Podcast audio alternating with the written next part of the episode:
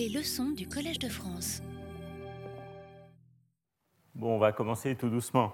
Donc, je, je vous rappelle que comme cette année, le cours est quand même un peu plus spécialisé, qu'on a une audience plus petite, donc profitez-en pour euh, poser des questions et rendre la séance plus vivante. Donc, euh, aujourd'hui, on va euh, continuer notre exploration du rôle du couplage de Hund dans les matériaux corrélés. Et euh, dans la partie courte, je vais vous parler surtout de ruténate, mais la partie séminaire introduit euh, une autre classe de matériaux dans lesquels euh, nous pensons que le couplage de Hund joue un rôle essentiel, à savoir les supraconducteurs à base de fer, qui donc ont été découverts encore relativement récemment, il y a cinq ans, et qui sont encore l'objet de beaucoup de recherches et encore de pas mal de controverses. Donc ce sera l'objet des deux séminaires euh, d'aujourd'hui, puisqu'on a deux séminaires. L'un par Zilke Biermann, euh, qui est, là, qui va nous parler de euh, calcul des interactions de Coulomb écranté dans les suprabases de fer et du rôle du couplage de Hund dans ces matériaux. Et puis l'autre par Luca de Medici, qui va nous parler, qui sera un peu plus bref, et qui va nous parler de euh, sélectivité orbitale, de différenciation orbitale dans les supras à base de fer. Bon, je vous rappelle également qu'il n'y aura pas de séance euh, la semaine prochaine, qu'on reprendra le 30 mai, avec trois séances qui seront plus consacrées à des problèmes de transport euh, dans les systèmes corrélés, avec le 30 mai deux séminaires, l'un de Florence Ollier-Albinck qui sera de nouveau consacré aux supraconducteurs à base de fer, et aux résultats de l'expérience de transport dans ces matériaux, et l'autre par Neven Barizic, qui parlera de résultats assez spectaculaires qu'il a obtenus récemment sur le transport dans les cuprates supraconducteurs. Donc c'est un sujet qui se rapporte plutôt, enfin qui est en lien direct avec évidemment euh, le transport, mais qui, pour ce qui est des matériaux, se rapporte plutôt au cycle de cours de l'année dernière. Bon, alors je vais commencer par, euh, je vais essayer de faire une séance relativement brève, pour euh, peut-être une cinquantaine de minutes, puisqu'on euh, a deux séminaires aujourd'hui. Je voudrais quand même commencer par vous euh, rappeler un petit peu ce qui a été fait dans les séances précédentes. Donc, une des choses que j'ai faites dans les séances précédentes, c'est d'explorer sur un exemple modèle euh, la physique du couplage de Hund. Et on a pris comme exemple modèle, parce qu'il il permet d'illustrer finalement les cas les plus importants, un système de trois bandes dégénérées couplées euh, avec des interactions qui sont celles euh, qu'on aurait dans un oxyde euh, T2G, hein, donc un Hamiltonien de Hubbard de Kanamori, donc avec, vous voyez, ces trois types de couplage. Le fait que ce couplage soit le plus faible, traduisant précisément la règle de Hund, qui favorise les spins parallèles dans les orbitales différentes. et ce qu'on avait établi, c'est que le couplage de Hund avait deux effets essentiels un effet qui est un effet sur les U critiques.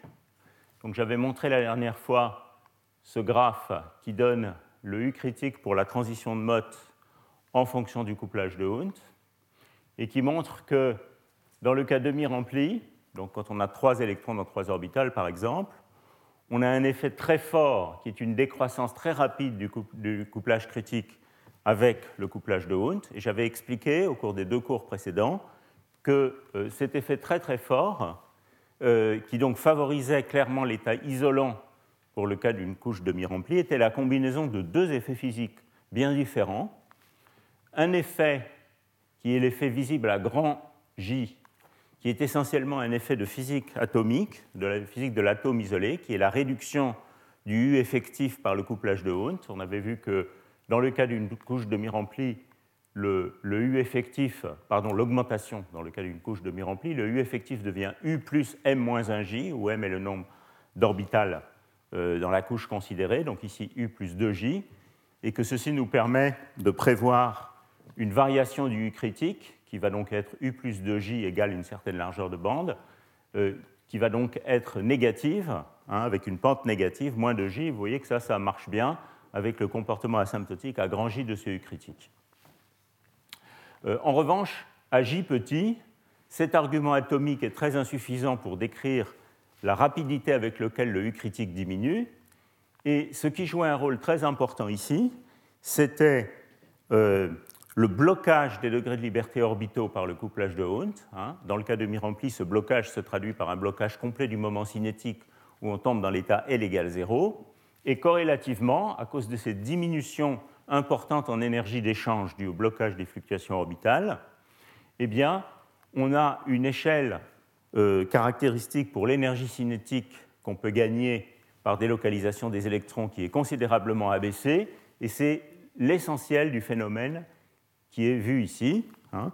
Et j'avais consacré tout un cours, celui de la dernière fois, à illustrer ce blocage des degrés de liberté orbitaux et son influence sur euh, l'échelle de cohérence des quasi-particules dans le cas de problèmes Kondo, hein, où j'avais décrit la compétition entre l'effet Kondo et le couplage de Bon, alors on avait vu également que dans le cas d'une couche avec un seul électron ou un seul trou, l'effet est opposé, U critique augmente avec J, et ça c'est essentiellement un effet de physique atomique, alors que dans le cas, dans tous les autres cas intermédiaires, mais ici dans le cas à trois orbitales, ça se limite au cas avec deux ou quatre électrons, ou bien sûr des dopages intermédiaires entre ces valences entières, on avait un effet assez intéressant, non monotone, du critique en fonction de J, où dans la partie J petit, on est dominé par l'abaissement de l'énergie cinétique par le blocage des, euh, des, fluctuations orbitales, et dans le régime J grand, on retrouve une augmentation du critique due à l'effet de physique atomique.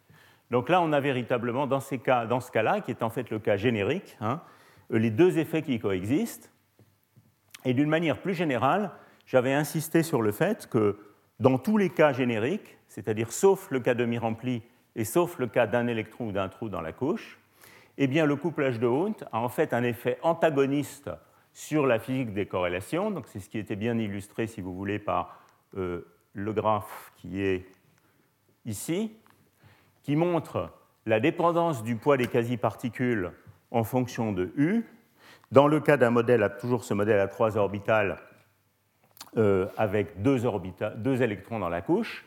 Et donc ce que vous voyez ici, le sens des les flèches ici indiquent la manière dont les choses changent quand on augmente J. Donc vous voyez ici un double effet qui va dans des sens opposés. Un effet qui est l'augmentation du couplage critique par le, euh, couplage de Hund, donc qui a tendance en ce sens à favoriser l'état métallique, hein, qui éloigne l'état isolant du problème, du, du système considéré, alors qu'en réalité, ici, on a un effet opposé qui est que quand le système est métallique, en revanche, le couplage de Hund diminue l'échelle de cohérence, diminue le poids des quasi-particules. Donc on se retrouve avec une situation qu'on a appelée un effet Janus, parce qu'il a, deux, il a deux visages, hein, euh, une situation dans laquelle on peut avoir des matériaux qui sont loin de la transition de mode, qui serait quelque part là-bas, mais avec un poids des quasi-particules ou une échelle de cohérence des quasi-particules très faible, des grandes masses effectives, et donc tout un régime, comme vous voyez pour la courbe bleue claire ici, tout un régime de métaux fortement corrélés, loin de la transition de mode. Donc voilà un petit peu le, message essentiel euh, des euh, deux cours précédents, et j'avais illustré ça assez en détail. Dans le premier cours en insistant sur l'aspect physique atomique, hein, de l'atome isolé, en insistant sur l'aspect U effectif, et dans le deuxième cours, en insistant sur l'aspect euh, réduction de l'échelle de cohérence, en particulier dans le contexte Kondo. Alors ceci nous avait amené à commencer à dresser une espèce de cartographie des euh, matériaux corrélés, et en particulier des oxydes de métaux de transition de la gauche de la couche 3D et de la couche 4D, donc ceux pour lesquels une description T2G est raisonnable, euh, en utilisant ces concepts, description qui ressemble beaucoup à la classification empirique qui euh, avait été donnée par Atsushi Fujimori il y a très longtemps. Donc vous voyez qu'ici, dans cette classification de Fujimori, ce qu'on voit, c'est qu'au fur et à mesure qu'on remplit la couche 3D, la couche là c'était pour les 3D, eh bien, on voit en particulier ici qu'il est beaucoup plus facile de former un isolant. La, partie grisée ici, c'est la partie isolante. Donc vous voyez qu'il est beaucoup plus facile, effectivement, empiriquement, de former un isolant pour une, couche, une configuration D3, qui ici correspond aux états T de G demi-plein, hein, que pour une configuration D1 par exemple. Et ça, c'est quelque chose qu'on comprenait très bien en mettant tous ces concepts ensemble, toujours dans un cadre modèle, où ce qui est représenté ici, c'est un diagramme qui donne l'intensité du poids des quasi-particules par le code de couleur qui est là, donc entre 0 et 1, en fonction de la valeur de U et du remplissage de la couche pour une valeur donnée du rapport J sur U, qui ici, dans ce calcul, est fixé, je pense, à 0,15. J'avais expliqué dans le premier cours qu'il y avait des raisons pour lesquelles, quand on se promenait de la droite vers la gauche de la euh, série des métaux de transition, il était raisonnable de penser que J sur E était, disons, très approximativement constant et à peu près ce type de valeur. Bon, alors vous voyez ce qu'on voit ici très clairement. De nouveau, les flèches indiquent la manière dont ces lignes qui indiquent la transition de mode, les barres noires, bougent lorsqu'on augmente J. Donc vous voyez ce qu'on voit très clairement ici, c'est pas mal de choses en fait. La première, c'est que quand on n'est pas au demi-remplissage, ces lignes montent. Donc ça, c'est ce que j'avais expliqué tout à l'heure, alors qu'au demi-remplissage, cette ligne descend. Euh, donc ici, on s'éloigne de la transition de mode. Ici, en fait, les corrélations apparaissent très près de la transition de mode. Donc ça, c'était un premier point. Vous voyez ces larges plages. Ici, il y a une large plage de, systèmes potentiels dans lesquels on a un poids des quasi-particules très faible, donc une grande masse effective. Et la zone favorable pour ça, c'est précisément euh, le voisinage de ces remplissages, donc ici 2 et 4, et les valences entre les deux, où euh, le couplage de Hund a un effet antagoniste. Il a un effet antagoniste en baissant Z et en éloignant U critique. Donc ça, c'est une des choses qu'on voyait là. Et puis, on peut, on peut commencer à s'amuser à placer des matériaux euh, sur ce diagramme. Alors évidemment, ce placement euh, est nécessairement quelque chose de, semi-empirique, hein, on va dire. C'est pas dans la mesure où on compare un matériau avec toute sa complexité structurelle, ces distorsions. Là, on a choisi des matériaux peu distordus qui sont proches d'une symétrie cubique, mais en face, ce sont des matériaux qui ne se décrivent pas de manière naïve par le modèle que j'ai regardé, mais néanmoins, on peut, à un niveau qualitatif, placer ces matériaux, et en fait, euh, les matériaux qui sont en noir ici ont été placés dans ce diagramme en, identifiant 1 sur z, donc l'inverse du poids des quasi-particules, à la masse effective mesurée expérimentalement. Et donc vous voyez euh, que ça correspond à des choses très raisonnables, c'est-à-dire que ces matériaux 3D ici, qui sont des oxydes de métaux de transition 3D, ils sont placés pour un U sur D qui est en gros entre 3 et 4, ce qui est à peu près D la demi-largeur de bande. U, c'est le U dans les notations T de G. Hein. Et donc ça, ça correspond tout à fait à ce qu'on sait de ces oxydes de métaux de transition 3D. Et donc on voit bien sur ce diagramme comment euh, le, le, rôle de U et du couplage de Hund permettent de se rendre compte que strontium VO3, par exemple, est un métal relativement faiblement corrélé. Vous voyez qu'il est dans cette zone sombre alors que strontium MnO3 est clairement un isolant de Mott, hein, c'est un isolant de Mott avec un gap bien formé, une température de Néel euh, de mémoire euh, pas très loin de l'ambiance, quelque chose comme ça. Euh, et strontium chromium O3, lui, est un très mauvais métal dans cette zone qu'on appellerait la zone Janus, disons. Et puis si je regarde la zone des euh, oxydes de métaux de transition 4D, qui est ici. Donc vous voyez qu'ils correspondent à des rapports U sur D qui sont beaucoup plus petits. Donc ça c'est normal puisque les orbitales sont beaucoup plus étendues, les largeurs de bande sont plus grandes et en même temps l'écrantage du est plus efficace. Donc on est plutôt dans des zones U sur D d'ordre 1 à 2. Et on comprend bien que euh, des matériaux comme les rutanates, dont Félix Baumberger nous a parlé la semaine dernière, vont être précisément dans cette zone à l'entrée, disons, de cette zone mauvais métal euh, pilotée par le, couplage de Hund ici. Euh, vous voyez aussi sur ce dessin qu'il y a une asymétrie, clairement, par exemple, de ces lignes de contour de Z entre n plus petit que 3 et n plus grand que 3. Et ça, c'est parce qu'on a utilisé dans ces calculs une densité d'état, euh, une structure de bande, disons, qui est semi-réaliste, dans lesquelles on tient compte, en gros, de ce qui se passe dans un système T 2 G. On a utilisé une densité d'état comme ça, et donc il n'y a pas symétrie particule-trou hein, entre 2 et 4 électrons. C'est ce qui permet de comprendre, par exemple, que les oxydes de molybdène et les oxydes de ruthénium ont en fait une physique différente, parce que dans les oxydes de ruthénium, le niveau de Fermi, au moins pour l'orbital x2 moins y2, est quasiment sur la singularité de Van Hove, j'en reparlerai tout à l'heure, alors que pour les oxydes de molybdène, où le remplissage est 2, le niveau de Fermi est très loin de la singularité de Van Hove et le système est moins corrélé.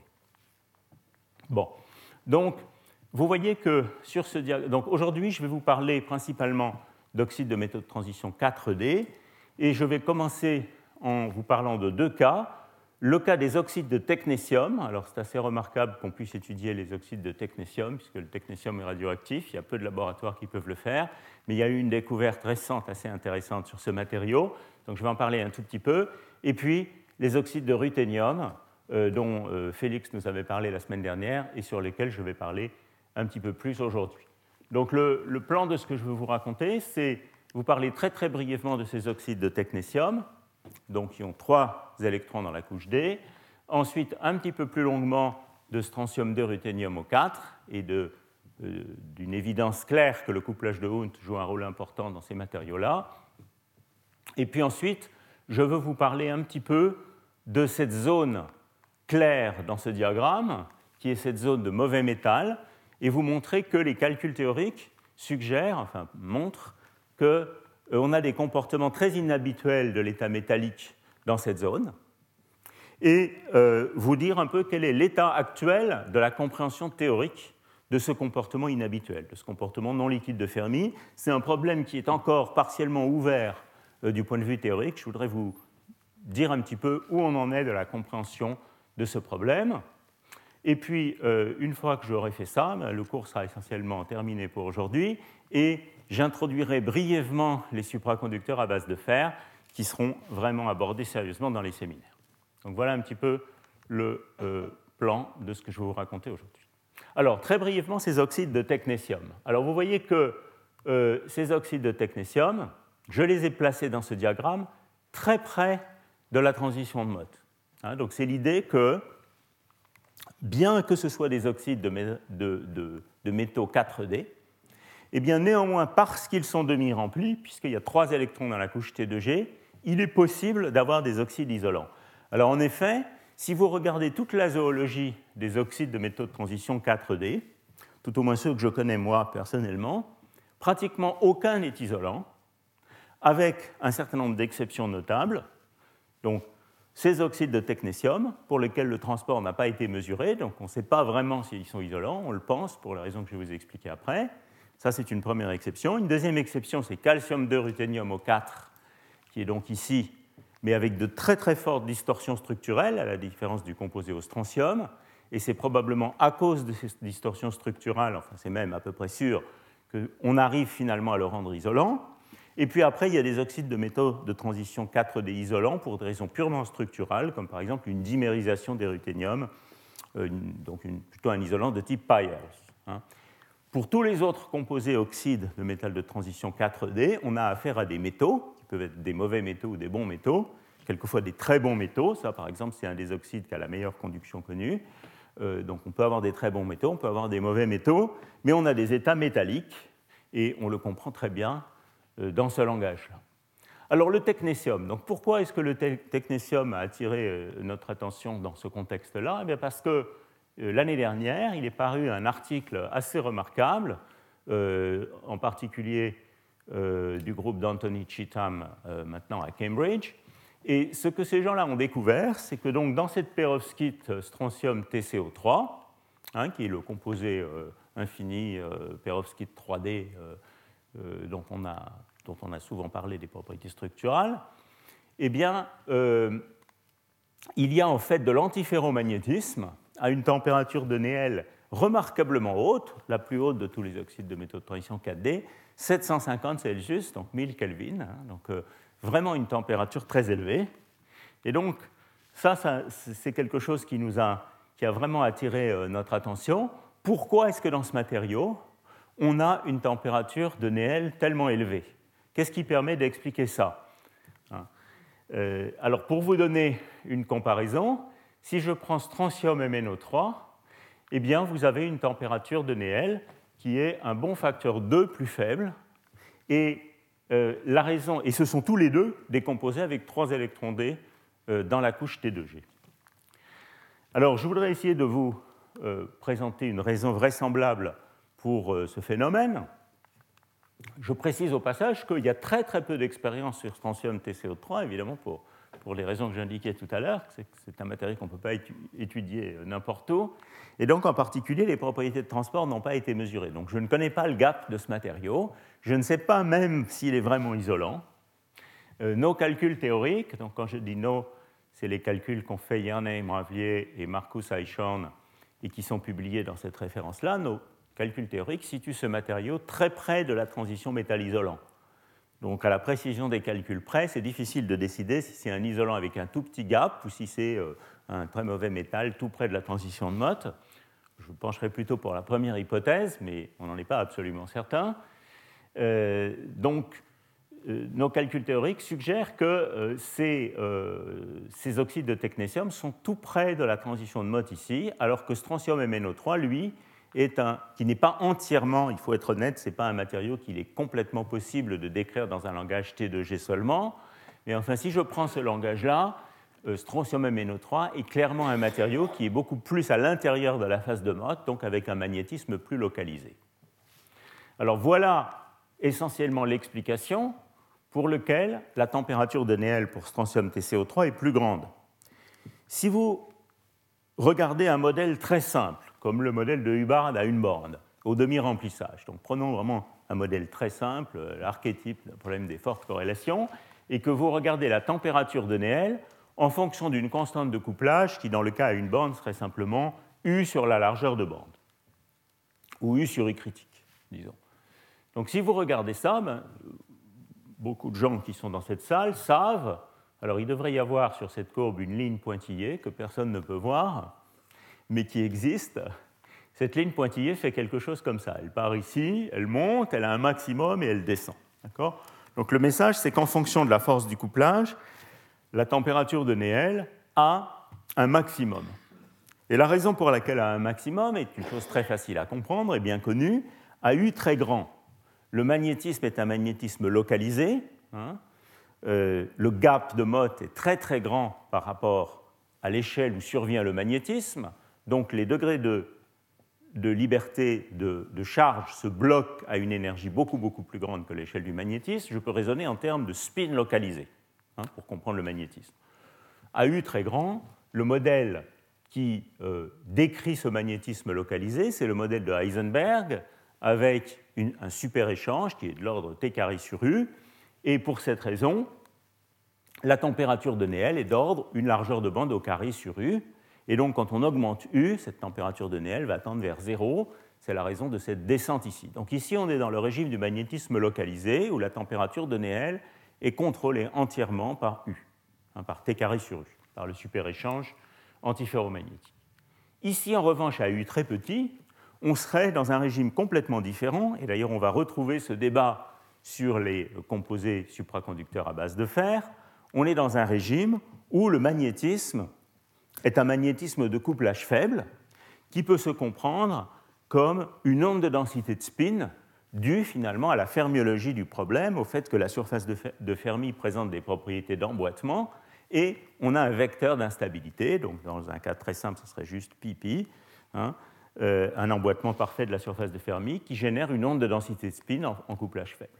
Donc ici, on est dans le régime du magnétisme itinérant et parce que c'est une transition qui est une transition de couplage faible, en fait très analogue à la transition BCS, mais dans sa version magnétique, eh bien, la température critique est aussi très petite, et de l'ordre exponentiel de moins 1 sur U, quelque chose comme ça. Et donc, vous voyez, ça donne une température très petite. Donc, dans le régime du magnétisme itinérant, on a des températures de Néel faibles.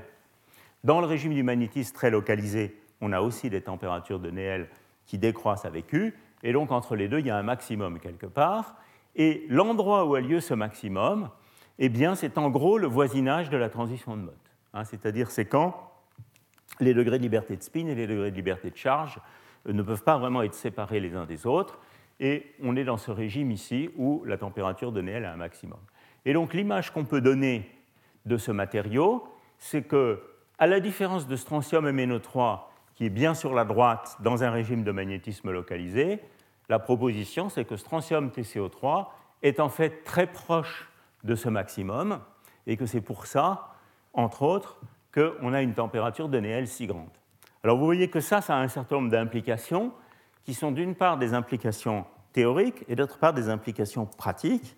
Première implication théorique, c'est que on ne peut pas décrire le magnétisme de ce matériau dans un langage purement, purement euh, localisé, à la différence de, des quelques papiers théoriques qui existent sur ce matériau qui décrivent tous le magnétisme en termes d'un modèle de Heisenberg. Euh, nous, on pense, si cette classification est correcte, que cette description est en fait réellement incorrecte, qu'on ne peut pas décrire le magnétisme de ce système dans un langage localisé. Ça, c'est une première implication. Et une deuxième implication, qui est en fait une prédiction, c'est que le comportement sous pression du magnétisme dans ce système va être totalement différent.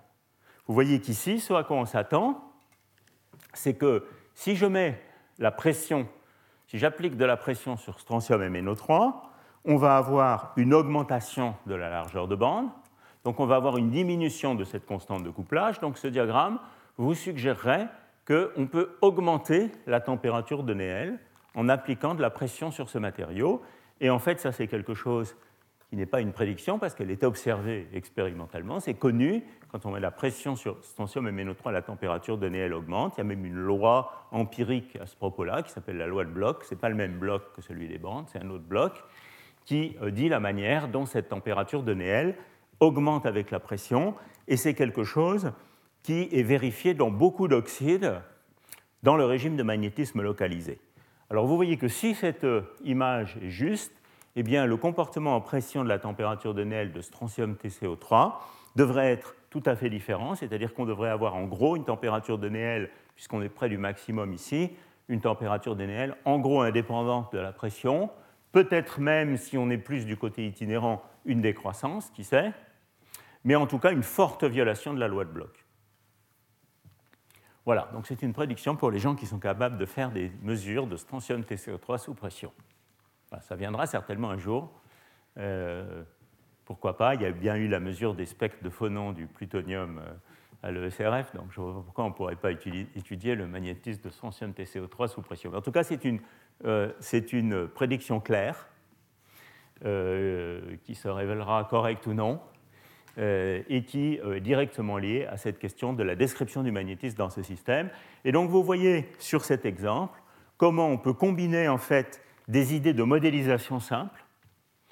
J'ai même pris l'image du modèle de Hubbard à une bande dans ce cas-là, qui est clairement évidemment pas réaliste pour ces matériaux, euh, avec des expériences, mais aussi avec des calculs de structure électronique tenant compte des corrélations, puisque les points qui ont été calculés ici sont non pas des points de calcul modèle, mais des vrais calculs utilisant les méthodes structure électronique plus DMFT qui permettent de dire des choses sur ce problème.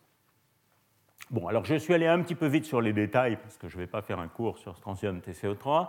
Euh, il y a en fait également il y a en fait deux effets dans ce magnétisme de grande température de Néel. Il y a cet effet-là et il y a un effet de largeur de bande aussi qui contribue à rendre la température de Néel grande. La largeur de bande de strontium TCO3 est plus grande que celle de strontium MnO3 à cause de l'extension des orbitales. Voilà, donc c'est tout ce que je voulais vous dire sur strontium TCO3, euh, en corrélation avec ce diagramme, cette classification, ce diagramme bleu de tout à l'heure. Et maintenant, je vais vous parler un petit peu des ruténates. Alors, pour les replacer, donc les ruténates, vous vous souvenez du séminaire de Félix Baumberger de la semaine dernière. Donc, les ruténates, ce sont des matériaux qui, eux, ont 4 électrons D dans la couche T2G. Hein. Donc, ils sont ici. Et euh, je voudrais vous dire quelques mots sur ces matériaux en complément des aspects expérimentaux qu'a présenté Félix Baumberger la semaine dernière. Alors ça, c'est basé sur cet article principalement euh, et d'autres en préparation. Alors pourquoi les ruténates? Donc les ruténates, et particulièrement strontium 2 ruthénium O4, euh, de mon point de vue, c'est un oxyde particulièrement intéressant parce que c'est une sorte d'hélium 3 du domaine des oxydes de métaux de transition.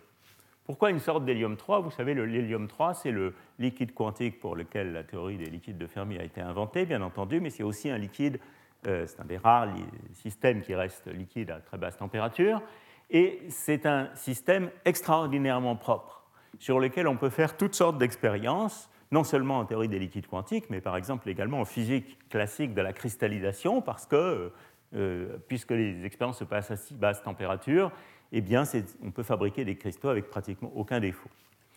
Euh, donc le strontium de ruthenium O4, en un certain sens, c'est l'hélium 3 de ce domaine, parce que c'est un système, disons par les standards des oxydes, qui est remarquablement propre. On peut fabriquer des très très gros cristaux, donc ça c'est euh, absolument surréaliste. Vous voyez ici un cristaux qui fait 10 cm de taille. Hein. pour les neutroniciens, c'est un vrai rêve.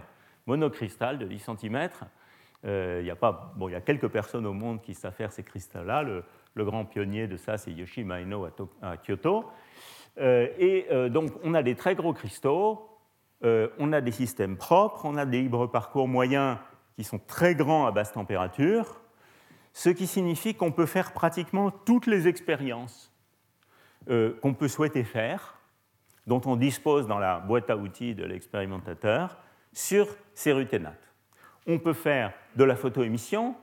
Strontium 2, ruthénium O4, c'est une perovskite euh, avec des plans 2D, hein, comme l'antenne La2CuO4. C'est pour ça qu'il y a eu un intérêt, évidemment, pour ces matériaux-là. Donc, ces matériaux qui clivent bien. On peut faire de la photoémission.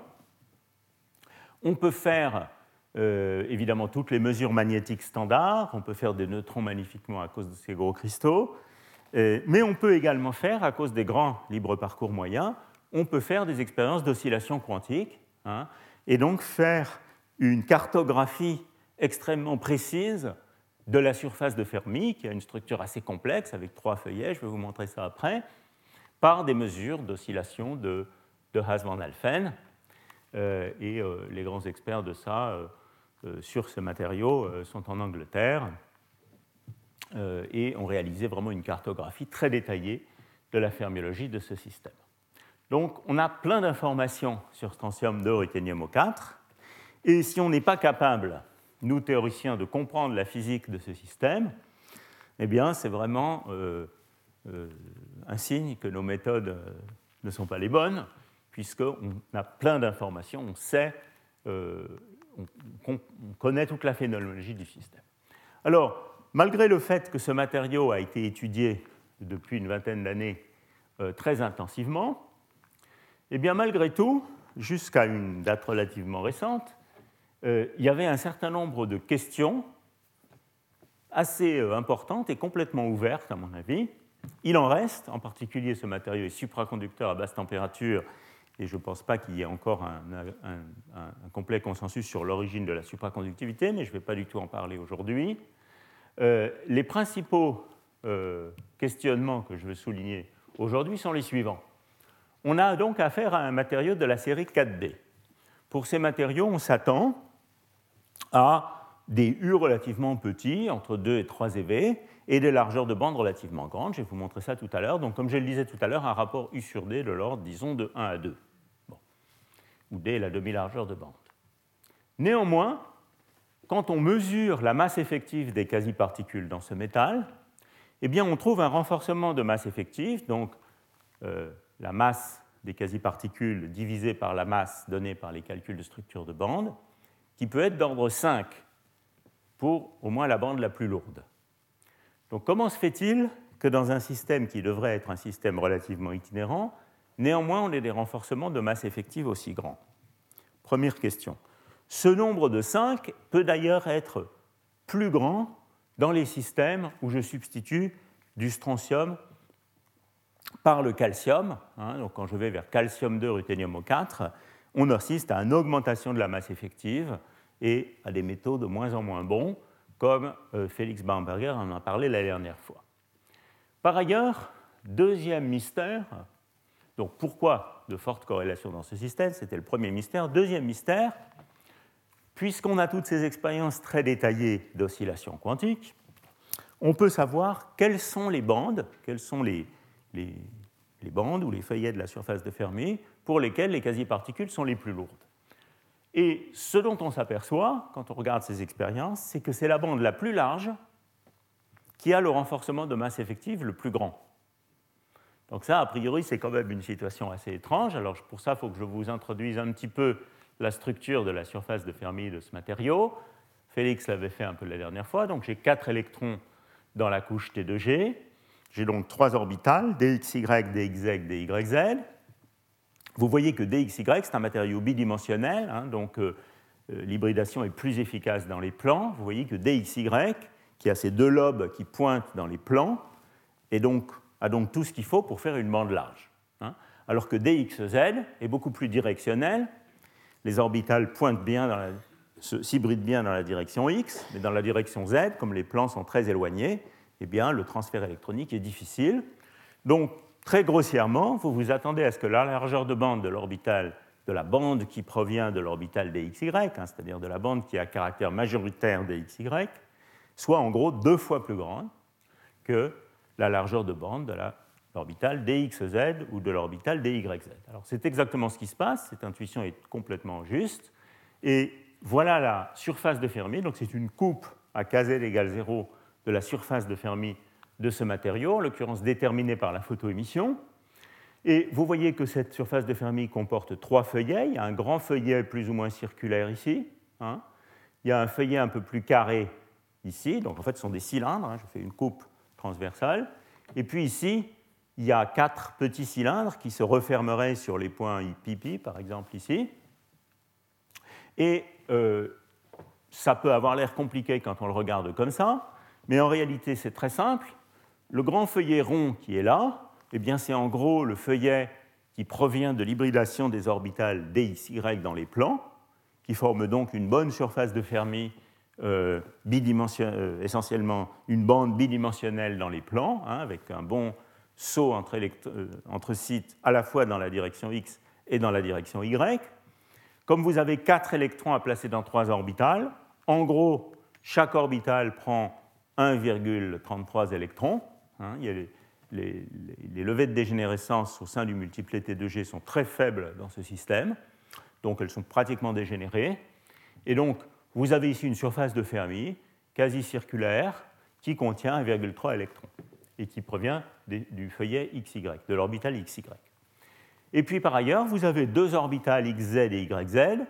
S'il n'y avait aucun saut, euh, entre, aucune hybridation entre ces deux orbitales, eh bien, vous vous attendriez à trouver une surface de Fermi quasi unidimensionnelle pour dxz selon x et quasi unidimensionnelle pour dyz selon y, puisque la dispersion selon z est très faible. Donc vous auriez deux plans parallèles comme ça pour euh, dxz et deux plans parallèles comme ça pour dyz. En réalité, comme il y a une hybridation entre ces orbitales, ces deux ensembles de lignes droites parallèles qui se coupent se recombinent entre elles on ouvre un gap ici, là, là et là, de sorte qu'on se retrouve avec une surface de Fermi carrée hein, qui a un caractère mix XZ, YZ, qui s'appelle le feuillet bêta dans le jargon des gens qui travaillent sur les ruténates. Et puis ici, une autre surface de Fermi un peu carrée aussi, mais centrée autour d'ici, qui est le feuillet alpha. Donc vous voyez que la structure euh, électronique de ce matériau s'explique très bien avec les mains, elle a même euh, fait l'effet, elle peut même faire l'objet de problèmes d'examen euh, pour les gens qui apprennent la physique des solides en première année, comme on l'a fait avec Silke Berman il y a quelque temps. Euh, c'est une chose qui s'explique extrêmement facilement. Et si maintenant je regarde la largeur de bande qui correspond à la bande XY, donc celle qui a cette surface de Fermi dite gamma ici, la voilà. Donc ici, c'est la dispersion des états de bloc pour la bande XY. Hein quand je me promène du point gamma au point M au point X et de nouveau au point gamma de la zone de Brillouin. Et vous voyez que euh, la bande XY couvre un intervalle d'énergie qui est presque 4 électronvolts, hein, donc une bande relativement large. Euh, le U est estimé autour de 2 électronvolts et demi, donc vous voyez que le rapport U sur D pour cette orbitale est légèrement supérieur à 1, on va dire. Hein. Donc pas de quoi fouetter un chat. Euh, si je regarde les bandes XZ et YZ, eh bien, elle disperse ici. Alors vous voyez qu'ici, par exemple, selon gamma m, la dispersion est très petite, ça, traduit le caractère directionnel de l'orbital, et la, largeur de bande est en gros deux fois plus faible. Bon, donc, euh, si vous montrez cette structure de bande à quelqu'un qui apprend la physique des corrélations, et que vous lui dites, voilà, on va regarder l'effet d'un U de Hubbard sur ce système, la première réaction sera de dire, eh bien, cet orbital qui est très large ne va pas faire grand-chose, Hein, euh, sa masse effective va en tout cas être plus petite que la masse effective des bandes étroites qui est là. Eh bien, c'est exactement l'inverse qui se passe dans la nature. Donc voilà les résultats expérimentaux. Comme je vous le disais, il y a une cartographie des masses effectives précises à partir des expériences d'oscillation quantique, qui pour une fois sont aussi en bon accord avec la photoémission. Il y a quand même eu un assez gros travail derrière ça auparavant, qui montre que la masse effective normalisée à la masse de bande, pour le feuillet gamma, donc qui est cet orbital XY, est légèrement supérieure à 5. Alors que pour les feuillets XZ et YZ, ou alpha et bêta, eh bien, ce renforcement de masse effective est plutôt autour de 3. Hein, donc vous voyez que 3 ou 5, de toute façon, c'est déjà des nombres relativement grands, donc ça c'est le premier mystère. Le deuxième mystère, c'est pourquoi est-ce que la bande la plus large a le renforcement de masse effective le plus grand? L'intuition suggérerait plutôt le comportement opposé. Donc, voilà le genre de mystère que soulève ce matériau. Alors maintenant, je vais vous montrer le résultat de calculs théoriques sur ce matériau, qui sont donc des calculs de structure électronique plus des MFT. Euh, et ce qu'on a fait dans ces calculs, puisque nous, on est des théoriciens, on peut changer les constantes de couplage à volonté euh, dans nos calculs. On a commencé par faire, enfin, on n'a pas commencé en fait, mais euh, on a fini par faire un calcul sans couplage de Hund. Donc juste avec une matrice U qui serait la même pour toutes les orbitales. Donc on favorise aussi bien deux électrons de spin antiparallèle dans la même orbitale ou deux électrons de spin parallèle dans deux orbitales différentes. J est nul. Alors vous voyez que quand on fait ça, eh bien on trouve qu'effectivement ce matériau est un matériau, devrait être un matériau peu corrélé, avec des renforcements de masse effective de l'ordre de 1,5 à 2. Donc, ce n'est pas la physique de Mottuband qui est responsable des corrélations dans ce système. Étant donné les valeurs de U, étant donné la largeur de bande, il est impossible d'expliquer les masses effectives assez grandes pour un oxyde euh, observé dans ce matériau euh, avec la physique de Mottuband. Et vous voyez que ce qui se passe, c'est que quand on augmente le couplage de Hund, pas jusqu'à des valeurs démesurées, mais disons jusqu'à des valeurs qui sont pas complètement déraisonnables pour un tel matériau. 0,4 c'est peut-être un peu grand, mais 0,3 c'est sans doute pas trop déraisonnable. Eh bien, vous voyez qu'on assiste à un très grand renforcement de ces masses effectives. Euh, avec 0,4, on arrive précisément euh, autour des valeurs de 4 à 5 qui sont à peu près les valeurs expérimentales. Donc ça, c'est le premier point. Mais aussi, vous voyez qu'il apparaît une différenciation orbitale. Et ça, c'est un thème euh, important lié au couplage de Hund, donc je n'ai pas encore beaucoup parlé, mais dont Luca va se faire un plaisir de nous parler dans son séminaire, qui est que le couplage de Hund est un grand amateur de différenciation orbitale et induit des différenciations orbitales. Voilà, alors donc vous voyez ici une différenciation orbitale, et précisément ce qu'on trouve, c'est que c'est l'orbital ou la bande euh, correspondant à l'orbitale la plus délocalisée qui donne les masses effectives les plus grandes. Hein? Donc on trouve bien que c'est l'orbital XY qui a ce renforcement autour de 5, alors que l'orbital XZ a un renforcement autour de 3. Hein? Donc clairement, ces calculs théoriques montrent que le couplage de Hund euh, induit les corrélations dans ce matériau, et d'autre part, induit une différenciation orbitale qui va bien dans le sens de celle observée dans les expériences. Alors ici, dans ce tableau, il y a une dernière colonne, ou plusieurs colonnes, mais vous pouvez en garder une seule, par exemple celle-là, quelque chose qui s'appelle T étoile. Alors T étoile, c'est une estimation de l'échelle de cohérence des quasi-particules. Donc dans ces calculs, c'est une quantité qui est définie en comparant le temps de vie, l'inverse du temps de vie des quasi-particules, à la température. Pour qu'une quasi-particule soit bien définie, j'en parlerai plus dans le cours de transport, il faut que l'inverse de son temps de vie, euh, avec les h bar qui vont bien, soit plus petit que kT. Euh, si je commence à avoir des quasi-particules dont l'inverse du temps de vie est plus grand que kT, par exemple en photoémission, les pics de quasi-particules vont disparaître. J'ai un objet qui est de moins en moins bien défini. Et c'est comme ça qu'est définie cette température de cohérence. Alors vous voyez que pour J égale 0, dans ce régime de faible corrélation, cette température de cohérence est énorme. Hein. Elle est de l'ordre d'une fraction de l'énergie de Fermi donc c'est des milliers de Kelvin. En revanche, quand vous mettez le couplage de Hund, avec une extraordinaire efficacité, eh bien, cette température de cohérence est réduite. Et vous voyez que pour ces valeurs-là, on arrive à des températures de cohérence qui sont de l'ordre de 50 à 100 Kelvin, hein, donc beaucoup plus petites que les échelles électroniques typiques. Et ce que vous voyez là, c'est tout à fait caractéristique de ce dont j'ai parlé au cours précédent, c'est-à-dire l'efficacité du couplage de Hund pour abaisser la température de Kondo. Euh, je l'avais illustré dans le cas d'un atome dans un bain, donc dans le cadre d'un problème Kondo, mais ici, dans le cadre d'un vrai solide, c'est périodique, c'est exactement cette physique-là qui est à l'œuvre. On voit un abaissement de cette température de cohérence des quasi-particules très efficace avec le couplage de Hund. Alors ça, c'est quelque chose qui est également observé expérimentalement. Je vais essayer de vous montrer euh, un résultat expérimental. C'est un très joli article euh, de Vala, enfin du groupe de Brookhaven, qui avait montré, il y a déjà pas mal de temps, comment, quand on augmentait la température, les résultats expérimentaux sont à droite ici, quand on augmente la température, le pic de quasi-particules, alors par exemple à ce point de la surface de Fermi, était bien présent à 20 Kelvin, mais quand je commençais à chauffer le système au-dessus d'à peu près 140 K, eh le, pic de quasi-particules disparaît. Donc on a un crossover entre un régime euh, cohérent, avec un bon métal, avec euh, des bonnes quasi-particules, bien vues en photoémission, et un régime de plus haute température où il n'y a plus de quasi-particules en photoémission. Et vous voyez que nos estimations de la température de cohérence des quasi-particules sont en relativement bon accord avec ces résultats expérimentaux de photoémission. Euh, ils sont illustrés ici, donc c'est calcul théorique. Euh, incidemment, cette euh, température caractéristique d'autour de 140 Kelvin correspond aussi à l'échelle où la résistivité de ce système selon l'axe C a un maximum. Hein, donc ça, je ne sais pas si j'ai une courbe qui illustre ça, non, peut-être pas, mais c'est effectivement quelque chose qui correspond à un changement de régime de transport pour le transport entre les plans.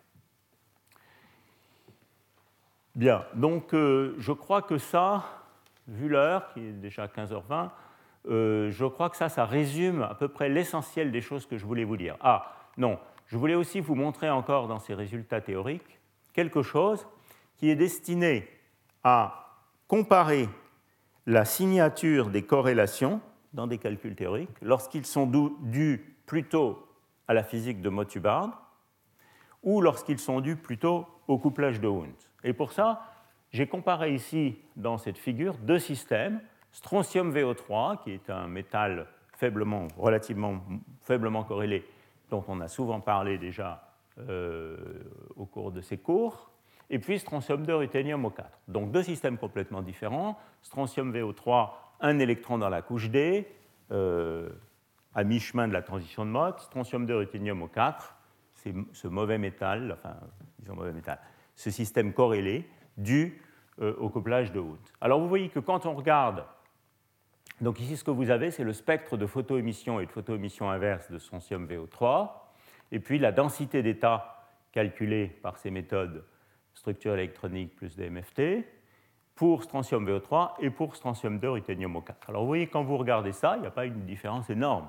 Ce que vous voyez dans les deux cas, c'est une densité d'état des quasi-particules réduite par les corrélations, une bande de Hubbard inférieure, une bande de Hubbard supérieure. Tout ça est vu dans les expériences dans les deux cas. Hein. Donc il n'y a pas une différence énorme quand on regarde la photoémission intégrée en angle de cette manière-là.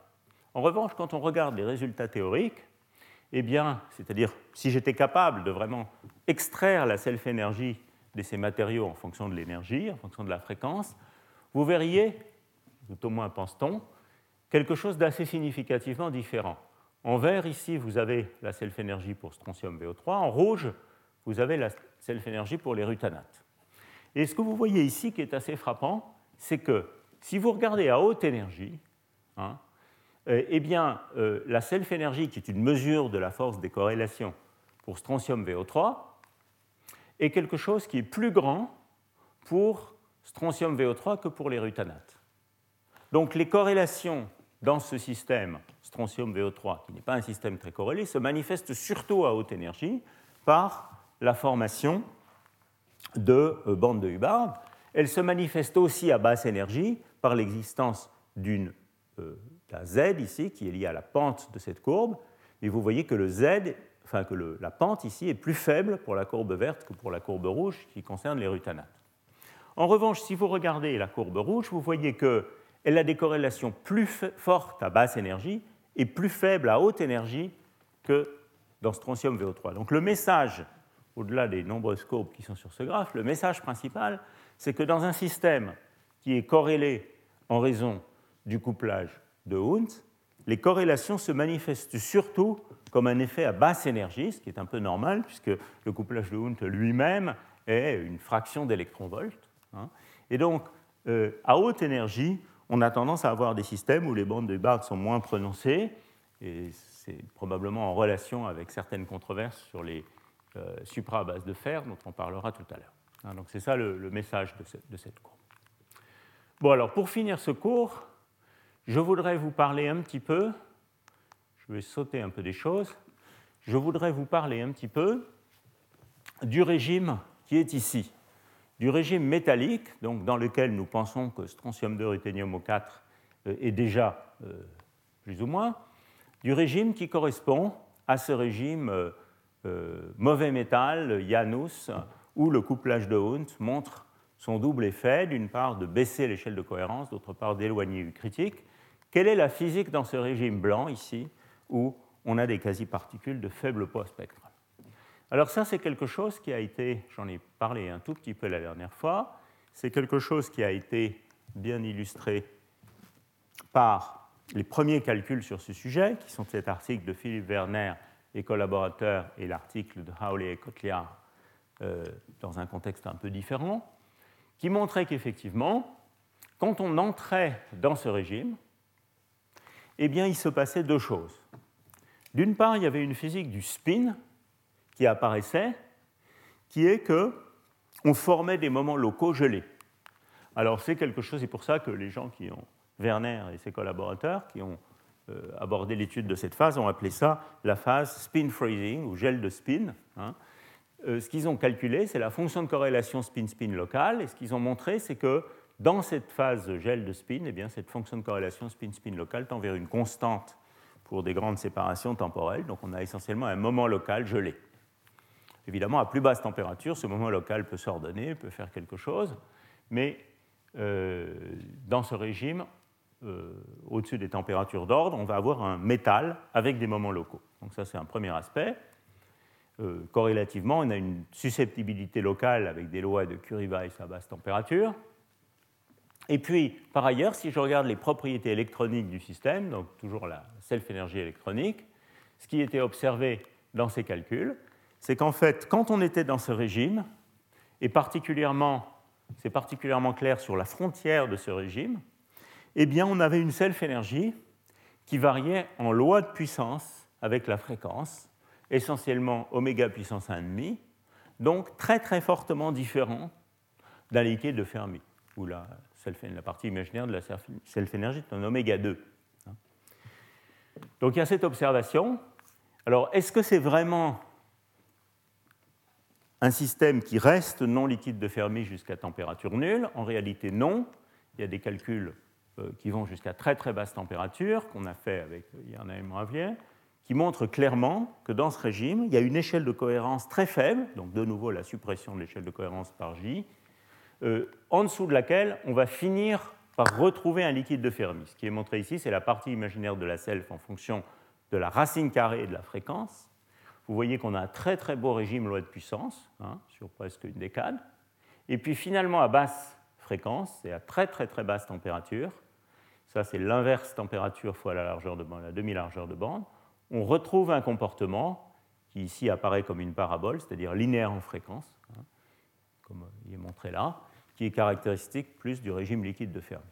Donc, dans ce régime, on n'a pas vraiment une loi de puissance jusqu'à très basse température, mais on a une loi de puissance sur un régime de température intermédiaire qui peut être jusqu'à des températures néanmoins extrêmement basses. Alors, quelle est l'origine de cette loi de puissance?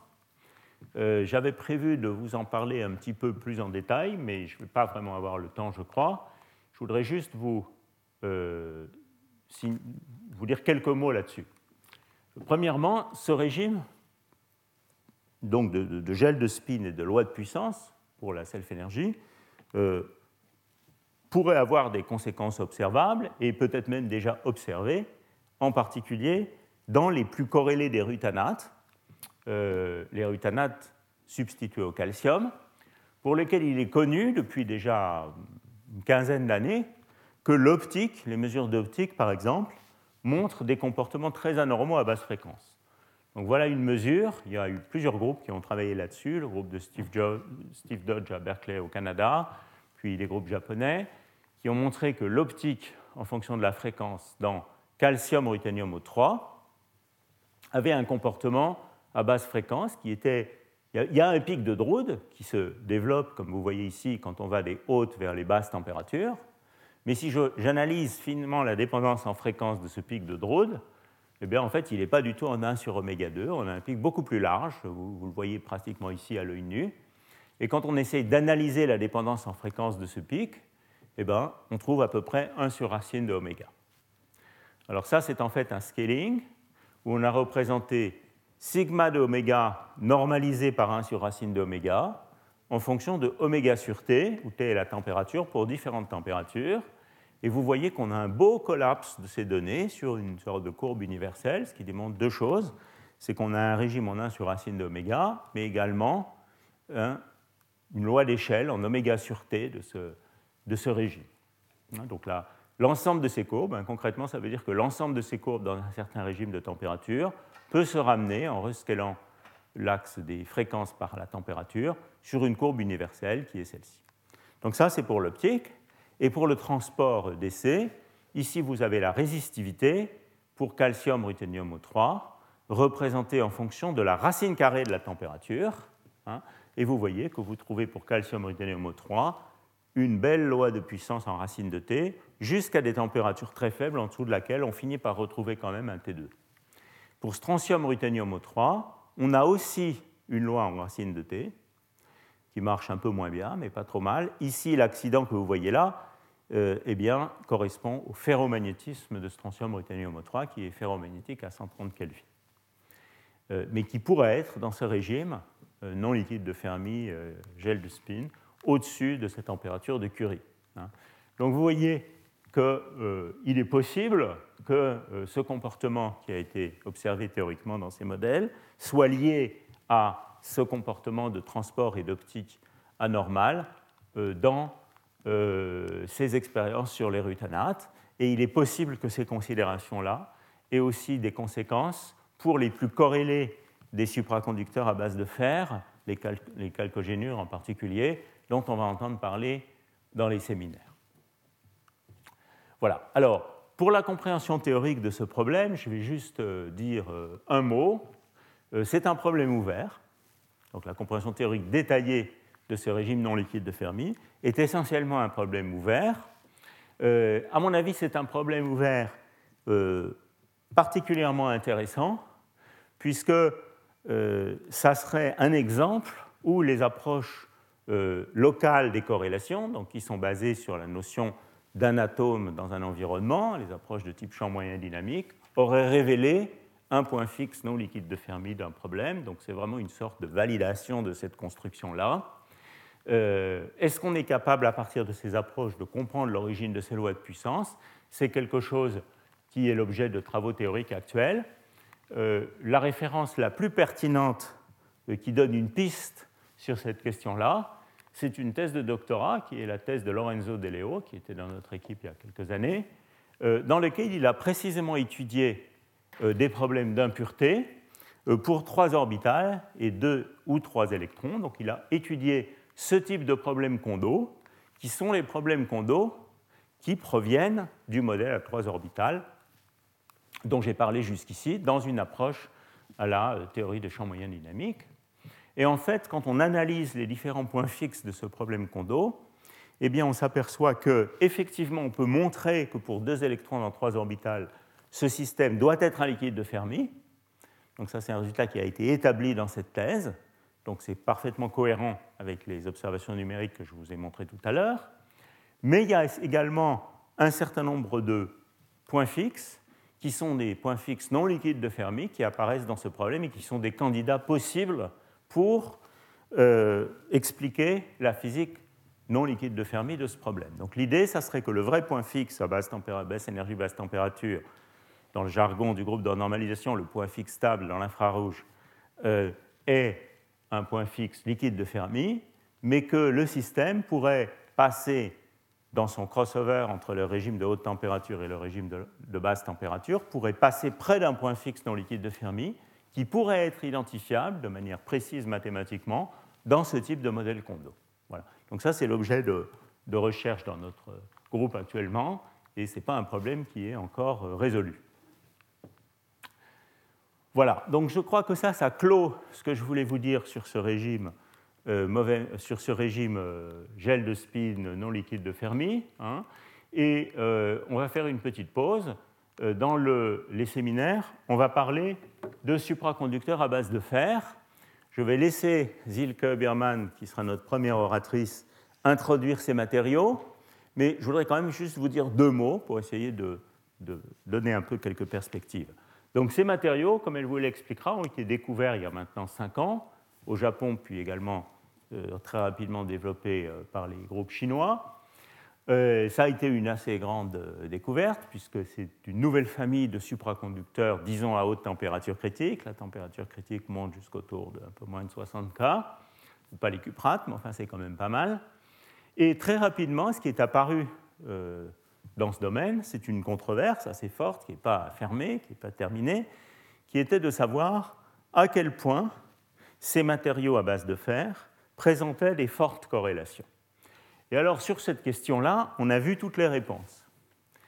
Donc la première classe de réponses, qui est probablement celle qui a dominé les premières années de ce domaine, au moins si on compte statistiquement, comme dans les sondages, eh bien, c'est que c'est des matériaux relativement faiblement corrélés, voire très faiblement corrélés, des matériaux en couplage faible, des antiferromagnétiques itinérants de type onde de densité de spin, donc la gauche du diagramme magnétique dont je parlais tout à l'heure, Hein, par exemple comme l'onde de densité de spin du chrome. Une autre école de pensée, beaucoup plus minoritaire, a été de penser qu'au contraire, on allait décrire le magnétisme de ces systèmes, et donc après la physique du métal, à partir de descriptions de magnétisme très localisées, c'est-à-dire en fait comme dans les cuprates, hein, en termes d'un modèle TJD ou d'un modèle de Heisenberg pour décrire le, magnétisme. Alors évidemment, ça, ça ne peut pas être vraiment complètement vrai, euh, puisque euh, déjà ces matériaux sont, métalliques dans l'état parent. Donc euh, l'image du magnétisme localisé est peut-être un petit peu difficile, mais enfin il y a quelques papiers qui ont pris cette piste. Et puis il y a une troisième voie qui a été suivie, qui est de dire ces matériaux sont fortement corrélés. Euh, ils ne sont pas forcément tous aussi corrélés les uns que les autres. Il y a une diversité au sein de cette famille, on en entendra parler dans le séminaire. Mais l'origine des corrélations n'est pas la même physique que dans les cuprates, ce n'est pas à la proximité d'un isolant de Mott, c'est plutôt l'effet du couplage de Hund, et il faut rendre justice à l'article de Kotler et Howley qui ont pris ce point de vue très tôt dans ce domaine euh, pour dire que c'était le couplage de Hund qui corrélait ces systèmes. Et euh, depuis, il y a eu quand même beaucoup de travaux qui euh, semblent effectivement aller dans ce sens.